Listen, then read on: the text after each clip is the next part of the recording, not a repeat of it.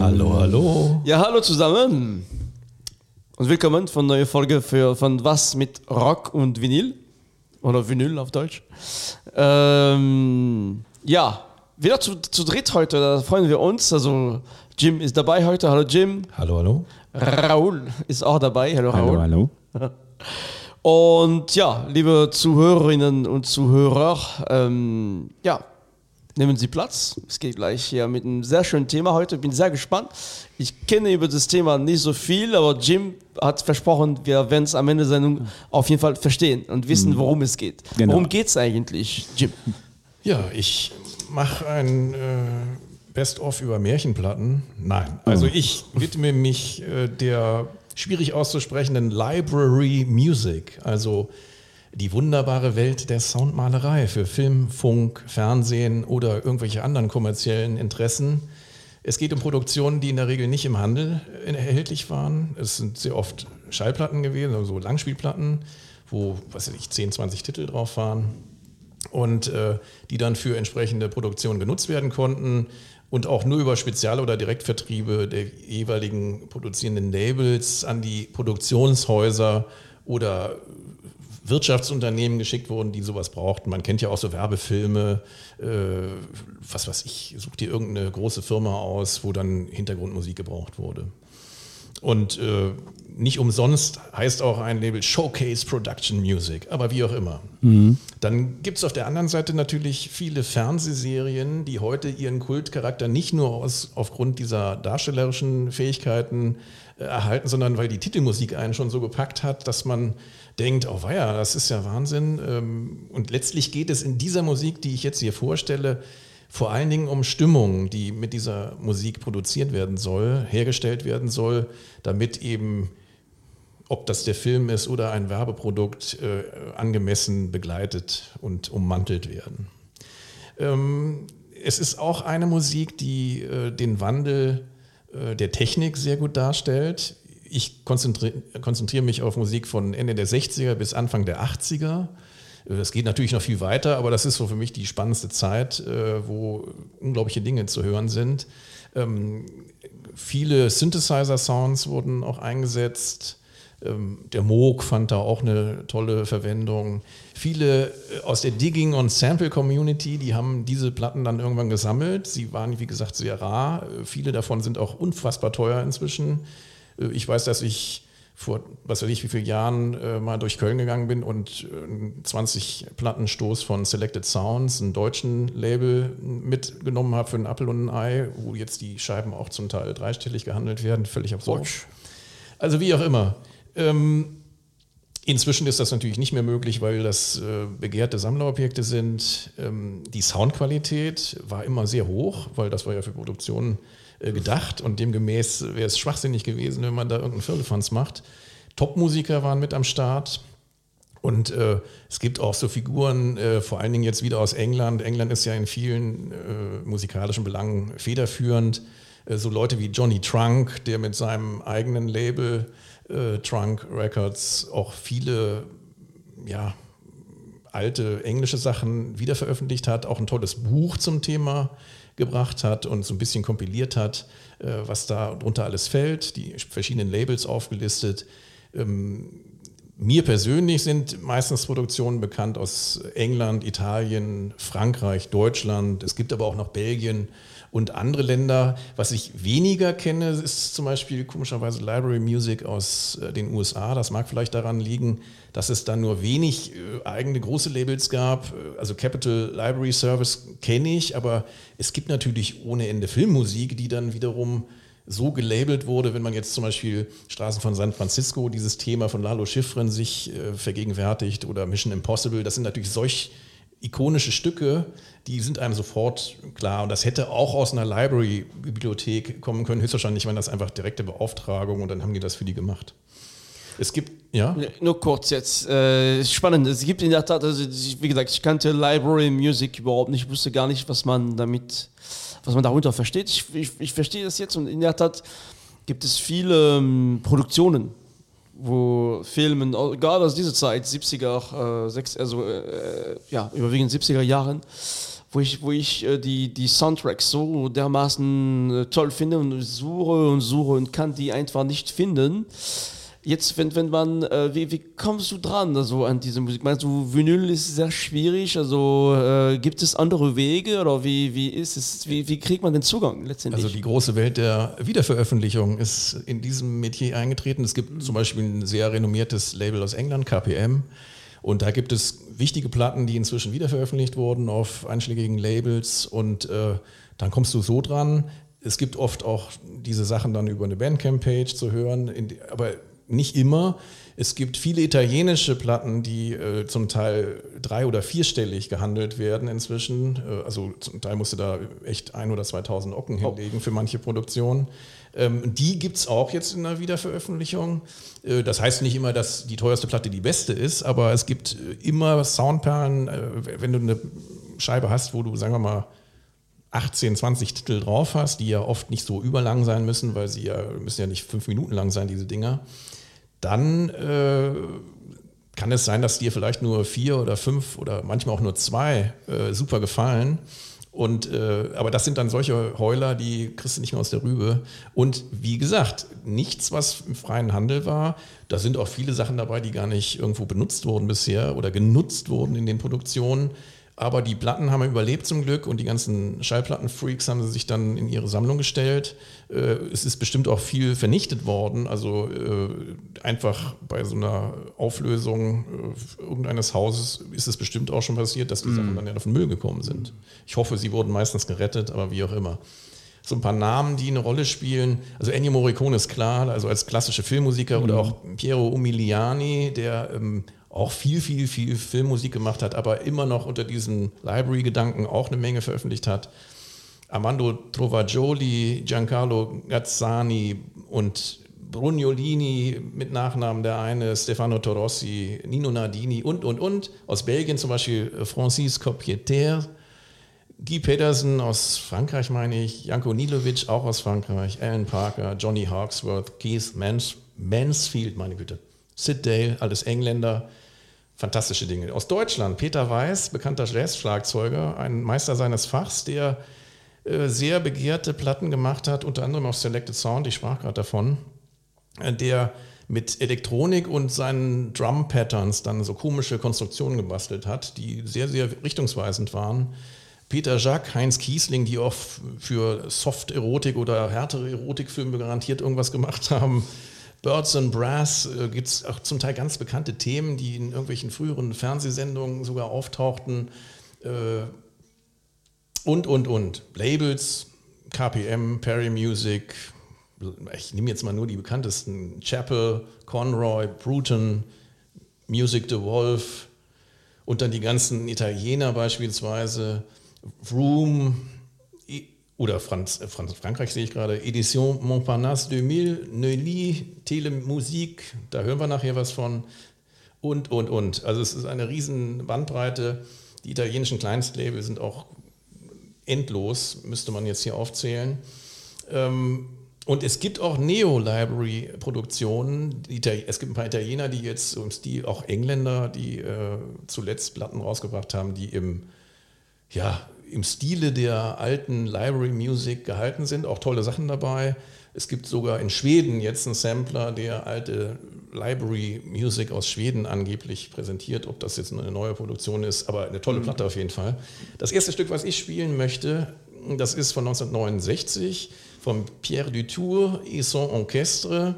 Und das äh, ist geschrieben zusammen mit Jacques Arel, beides ihres Zeichens äh, wichtige Produzenten entsprechender äh, Produktmusik, nenne ich es mal.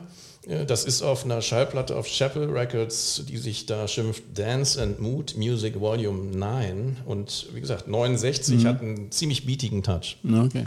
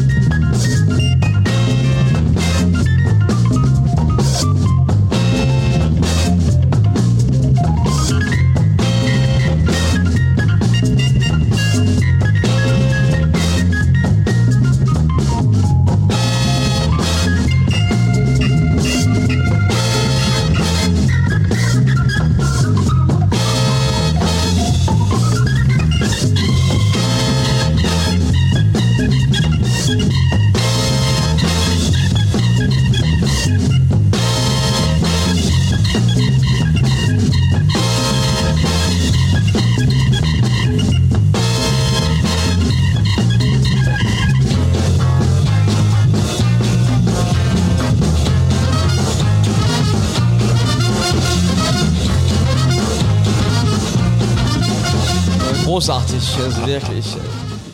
Total bekloppt, ja. Also mir zieht sie schon aus. Ja. Nein, total, echt Ja. Wahnsinn. Also äh, funky, so Hammond-Orgel.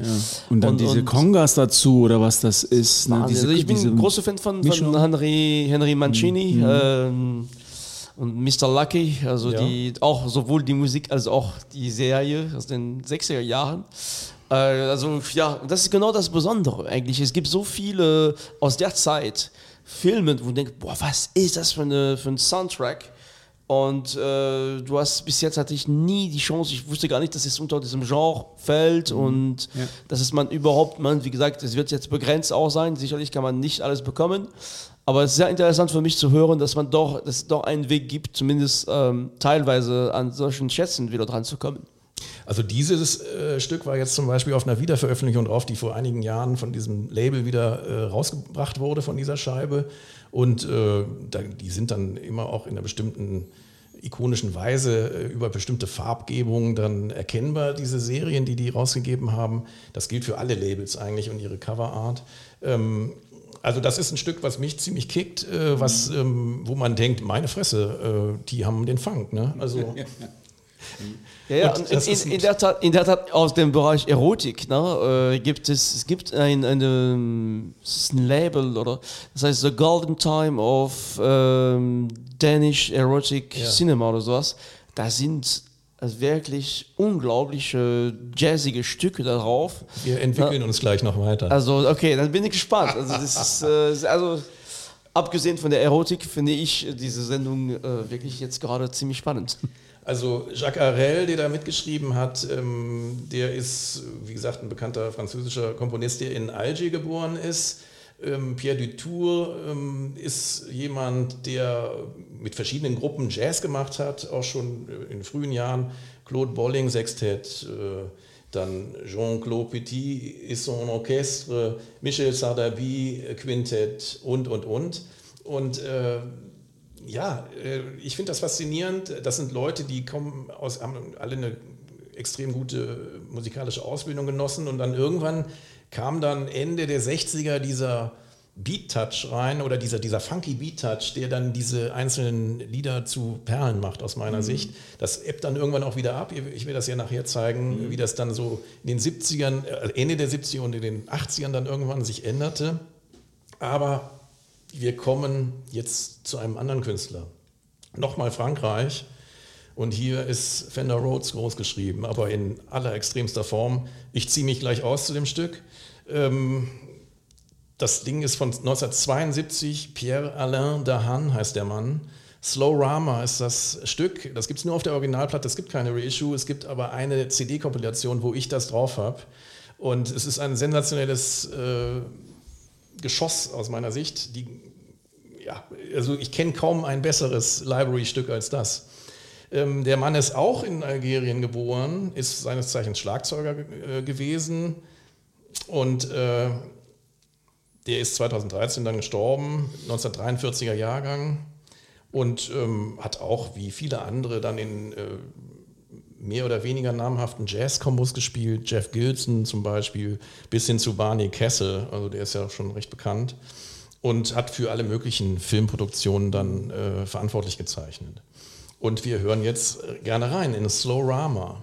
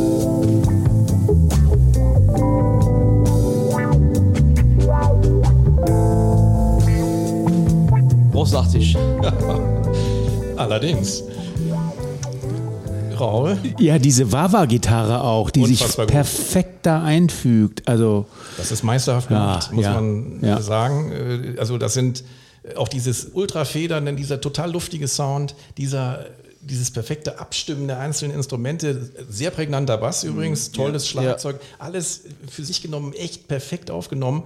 Und das Ding ist von 71, ne? Also, Ja, ja. also jetzt steht bei mir 72, aber gut, geschenkt. Ja, ist doch egal. Ich meine, aber trotzdem äh, perfekt gemischt. Der, der, der, es ist so schwierig, ne? Wenn man also das Fender Rhodes, ist, wir sprechen über Fender Rhodes für unsere treue Zuhörer und Zuhörerinnen. Und äh, das ist ein, ein, ein der erste E-Piano, äh, was was überhaupt gegeben hat. Ist also muss von, ursprünglich von, von, von Leo Fender entwickelt, muss aber auch ganz normal über ein ähm, Gitarrenverstärker gespielt werden, extrem schwierig zu mikrofonieren.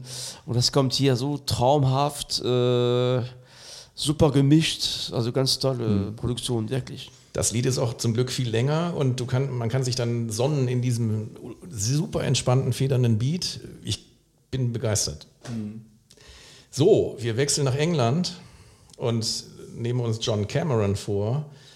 Ähm, da ist jetzt äh, ein Stück, das ist zum Beispiel auf einer der KPM-Wiederveröffentlichungen drauf gewesen. Das kann man also als Schallplatte erwerben, da ist es mit drauf. So bei KPM, also KPM einfach, oder? KPM, genau. Ja, das ist, das ist jetzt von einem anderen Label, äh, We Jazz oder wie, man das Label jetzt heißt, ist das wieder veröffentlicht worden. Aber wenn du das googelst, und, äh, dann kannst du das als Vinyl kaufen. Okay. Und die Platte ist aber von Keith Mansfield betitelt Voices in Harmony. Aber eigentlich ist das immer nur so ein grünes Cover und da steht KPM drauf und hinten musst du dann gucken, was ist es eigentlich. Und äh, das Lied heißt Half Forgotten Daydreams.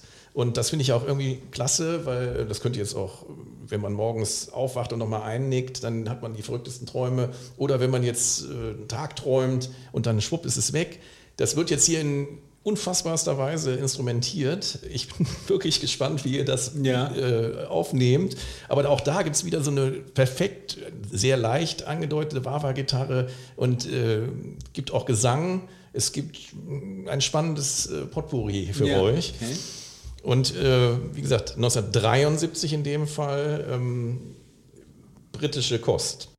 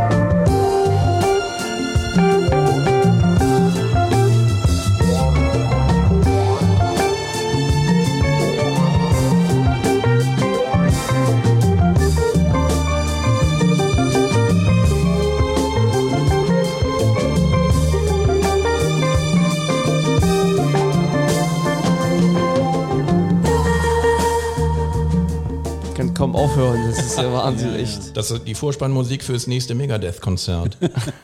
Nein, also ich, ich bin völlig begeistert, äh, weil das auch wieder so perfekt zusammen. Da ist ja noch ein Streichorchester mit dabei. Das ist unfassbar. Ja, ja, ja. Also äh, 73 britische Kost in dem Fall mit einem Gefühl, was man so haben kann. Ne? Also ich denke, selbst als sie, wenn die 70er, ähm, wenn die 70er banal sind, ähm, sind sie immer noch genial. Ähm, das, zeigt, es ist ja alles Stil, es hat ja alles Flair, Atmosphäre, ähm, es ist toll gespielt, ne? Es, äh, ähm, man muss, also, zeitlos also einfach. atmosphärisch, also wirklich, äh, toll, ja. Also Ist 70 einer von uns in den 70ern geboren? 76 Ja, leider, da habe ich nicht ja, viel ja. mitgekriegt. Es ist Ja, ja. ein groß, also wenn in der Tat finde ich, also ich, ich bin echt traurig, diese, diese, die 70er nicht wirklich erlebt zu haben. weil Es war wirklich musikalisch Ja, und ja, auf ja. viele Ebenen war das eine super spannende Ich Zeit. fand sie auch in kein, äh, genauso wenig banal wie alle anderen Jahrzehnte, ähm, die ich jetzt miterlebt habe. Aber ähm, musikalisch, Hallöchen, da ist eine Menge passiert. Ja. Modisch auch übrigens, aber da fand ich die 80er dann doch noch Auch das war banal.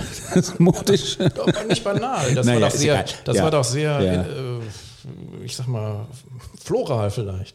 Ja, ja, genau. Ich meinte das so, man kann Sachen heutzutage aus den 80ern hören, die wirklich so schrecklich nach Plastikpop oder sonst was hören, klingen. Das würde in den 70ern so sehr nicht passieren. Es hat immer noch irgendwie so seinen Stil und seine Anmutung und so meine ich das eher. Ne? Das ist die, die Aber gut. Schattenseite des Synthesizers zum ja, Teil. ja, und der, der, der Plastikdrums, Aber ja. wir, wir, Wir schweifen ab, ja. Naja, nee, wir schweifen nicht ab, das passt alles. Ähm, wir wechseln aber jetzt nach Italien zu einer sehr interessanten Künstlerin, die leider mit 42 schon an Brustkrebs gestorben ist. Sie war ähm, eine ganz äh, interessante Frau, die sehr früh schon auch ähm, mit Synthesizern und auch experimentellen Musiken ähm, reüssierte und alle möglichen Filmproduktionen, aber äh, beziehungsweise äh, irgendwelche ausländischen bekannten Lieder zum Teil umgeschrieben hat, damit die dann im Italienischen irgendwie noch eine, eine Bombe sind, ähm, hat die gearbeitet, alle möglichen Geschichten gemacht, ähm, zusammen auch mit ihrem Mann. Äh, Remigio Ducros heißt der Mann. Ähm, und der hatte ein Studio, oder vielmehr beide hatten dann ein Studio im Haus und da sind auch die meisten ihrer Produktionen ähm, letztlich entstanden. Stil vom Psychedelic Rock über Avantgarde, Experimental, Breaks, alle möglichen Themen. Ich äh, habe ihre Tochter übrigens, ist auch eine bekannte Sängerin. Ich meine, sie müsste dann Ducros äh, mit Nachnamen heißen, aber was weiß ich. Ähm, das, was ich spiele, 75 von der LP Societa Malata, also Kranke Gesellschaft. Du kämpfst dich aber heute sehr bravourös durch die Sprachen, muss ich sagen. Tja, also jetzt- wirklich beeindruckend. Das ist, das ist auch für mich beeindruckend. Nein, das ist sehr gut. Jedenfalls, das Lied heißt Estrade Vuote und äh, heißt Leere Straßen. Und es ist eigentlich ein sehr, sehr untypisches Stück für Daniela Casa, weil sie äh, doch sehr äh, elektronisierte Sounds gemacht hat, die hier jetzt ein bisschen überdeckt werden. Ich würde mich nicht wundern, sie hat selber Gitarre gespielt. Ich konnte jetzt nicht ermitteln, ob sie es war, die da gespielt hat. Ich gehe mal davon aus. Es ist ein völlig untypisches Stück, weil es eigentlich eine Rockgitarre hat. Und ähm, wie immer können wir nur ein Minütchen äh, ungefähr einblenden, aber ähm, wir spielen mal. Sehr,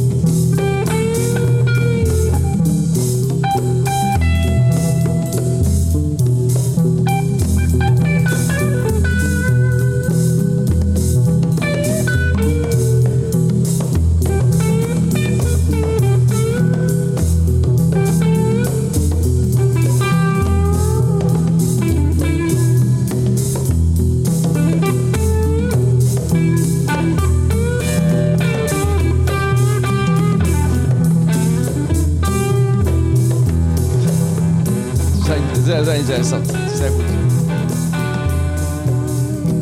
Das ist jetzt aus den 80ern.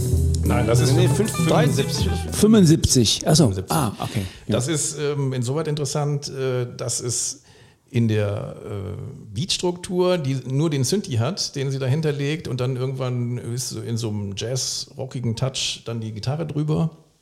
Und äh, das ist auch nicht so besonders lang, das Lied. Das äh, bleibt ein bisschen in diesem, dieser Phase, aber wie man jetzt in der normalen Schallplattenproduktion für den Pop-Bereich jetzt noch 200 Abwechslungen sich wünscht, zieht die das dann halt durch. Das äh, Solo ist insgesamt sehr interessant, das, mit dem kann man gut folgen. Aber es ist, äh, ja, da kommt jetzt nicht noch ein Break und dann äh, kommen noch 50 Bläser oder so. Das äh, musste jetzt auch gar nicht sein. Also, wie gesagt, eine genau. hochinteressante Frau, wo sich absolut lohnt, äh, da mal nachzuforschen nach äh, Produ- Produktion von ihr. Es gibt auch einige äh, Schallplatten-Wiederveröffentlichungen. Auch so äh, Frauen wie Susanne Ziani oder andere, die in der elektronischen Musik extrem viel Wegbereitendes gemacht haben. Gab es eine schöne Doku übrigens auf Arte, wer immer die gesehen hat, über die äh, Frauen, die elektronische Musik gemacht haben. Gab es eine ganze Palette von tollen Künstlerinnen. Kann ich Ihnen nur mal dringend empfehlen. Ja, und schon sind wir äh, beim letzten Titel äh, gelangt. Äh, wir wechseln zu einem deutsch-schweizer Label, eigentlich eher ein deutsches Label, Sonoton, die unendlich viele ähm, Musik in dem Bereich, vor allen Dingen aber in dem kommerziellen Bereich, Werbebereich gemacht haben. Wir kommen zu Künstlern, die 1981 eine Platte gemacht haben auf dem Label, ähm, und zwar mit dem schönen Titel The Microchip Revolution. Wie oft wir die Revolution jetzt schon gehabt haben, sei mal dahingestellt. Aber ähm, das ist ein ganz eigentümliches Ding und auch völlig anderer Sound. Ich habe jetzt auch ein bisschen untypischeres Stück gewählt, was nicht so den klassischen Plastik-Touch hat, sondern irgendwie noch mit einer charmanten Flöte da um die Ecke kommt, so dass man meint, äh, Tarantino muss es demnächst auch noch benutzen, aber wie auch immer. Okay. Mhm. Und äh, die Künstler sind Sam Sclair und Gus Galbraith ähm, mit dem Song Touchtone Keyboard und ähm, erschien, wie gesagt, 81 in Deutschland. Und ein kleiner Exkurs, äh, was ich immer so spannend finde, der weltweit führende und erste Shop, der äh, elektronische Musikinstrumente vertickt hat, wo war der? In Bonn. Und nannte sich, äh, tja, wie heißt er eigentlich? Aber ich sag's euch nach dem Lied. So.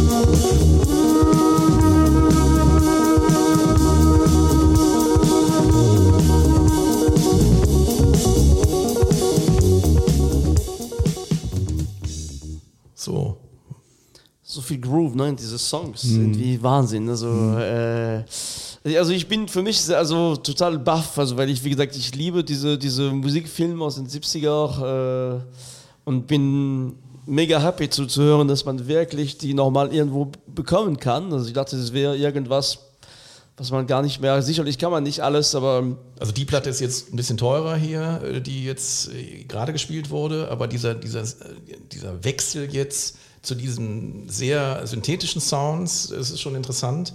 Äh, Synthesizers äh, Studio Bonn war das übrigens, was ich Ah, nachreichen okay. wollte. Ein äh, Trupp um die Kollegen Matten und äh, Wiechers, die wirklich auch deutschlandweit und sogar weltweit irgendwann die entscheidenden frühen ARP-Computer und was weiß ich, also Synthes alles hatten. Und äh, leider gibt es den Laden nicht mehr. Die waren, hatten auch ganz tolle, lustige Werbung. Gibt es eine Homepage äh, im Internet, kann man finden, wenn man sich irgendwie äh, traut, Synthesizer Studio Bonn einzugeben. Aber das ist ein Exkurs. Wir kommen nochmal zurück zu Sam Sclair und Gus Galbraith. Das waren jetzt beides natürlich auch gut ausgebildete Musiker. Ähm, die haben Musik geschrieben und arrangiert und auch dirigiert. Ähm, viele Filmmusik, äh, beides Briten natürlich. Der eine aber, also Sclair in dem Fall, war doch ziemlich viel in Südafrika und Rhodesien unterwegs. Ich weiß nicht, womöglich kam er dann doch eher daher. Ähm, aber so vom Sound fand ich das jetzt doch spannend. Aber die hätten das ja auch so lassen können und mit dieser blubbernden äh, Synthi-Linie äh, bewenden lassen. Dann hauen die so eine Flöte drüber, äh, so ein bisschen Panflöten-Touch und dann vor allen Dingen dieser, dieser Beat mit dem Bass und vor allen Dingen im Schlagzeug, das hat ja, es ja. dann gehoben halt. Ne? Und das ist auch kein langes Stück, das geht auch wirklich dann nur so dahin und wäre auch schon wenige Sekunden später dann zu Ende gewesen. Ne? ja, ich habe es fast bis zum Ende gespielt eigentlich. Genau. Mensch, vielen Dank dafür. Ja, sehr gerne. Ein tolles Kapitel, ja, wieder von für mich komplett unbekannt. Ein neues Kapitel, was du da aufgeschlagen hast, was wahrscheinlich, denke ich mal, in, in, in, in, im deutschsprachigen Pod Podcast-Bereich noch nicht allzu oft behandelt worden ist. Und ich glaube, wir können stolz sein, dass wir Genau, da äh, auf uns solche Wege begeben und spannende, The- eins spannender als das andere. Es gäbe tausende Stücke, die es noch verdient hätten, zu Ja, ja, ja. werden. Aber na gut. ja. Ja, freut mich. Ja, schön. Ja. Vor allem, das ist, das ist ja nicht nur Musik. Also ich, ab dem Moment, wo ich diese Musik höre, habe ich Bilder auch im Kopf. Ne? Das ist ja äh, ganz wirklich super spannend. Äh, liebe Zuhörerinnen und Zuhörer, ich hoffe, es hat euch auch gut gefallen. Na, ihr seid äh, wahrscheinlich mit, mit Sonnenbrille unterwegs. Die Sonne geht auf oder geht runter, je nachdem, äh, wann ihr das hört. Wir freuen uns auf euch beim nächsten Mal und sagen Tschüss. Ja. Ciao. Tschüss, ciao. After Dark. Ja. Tschüss.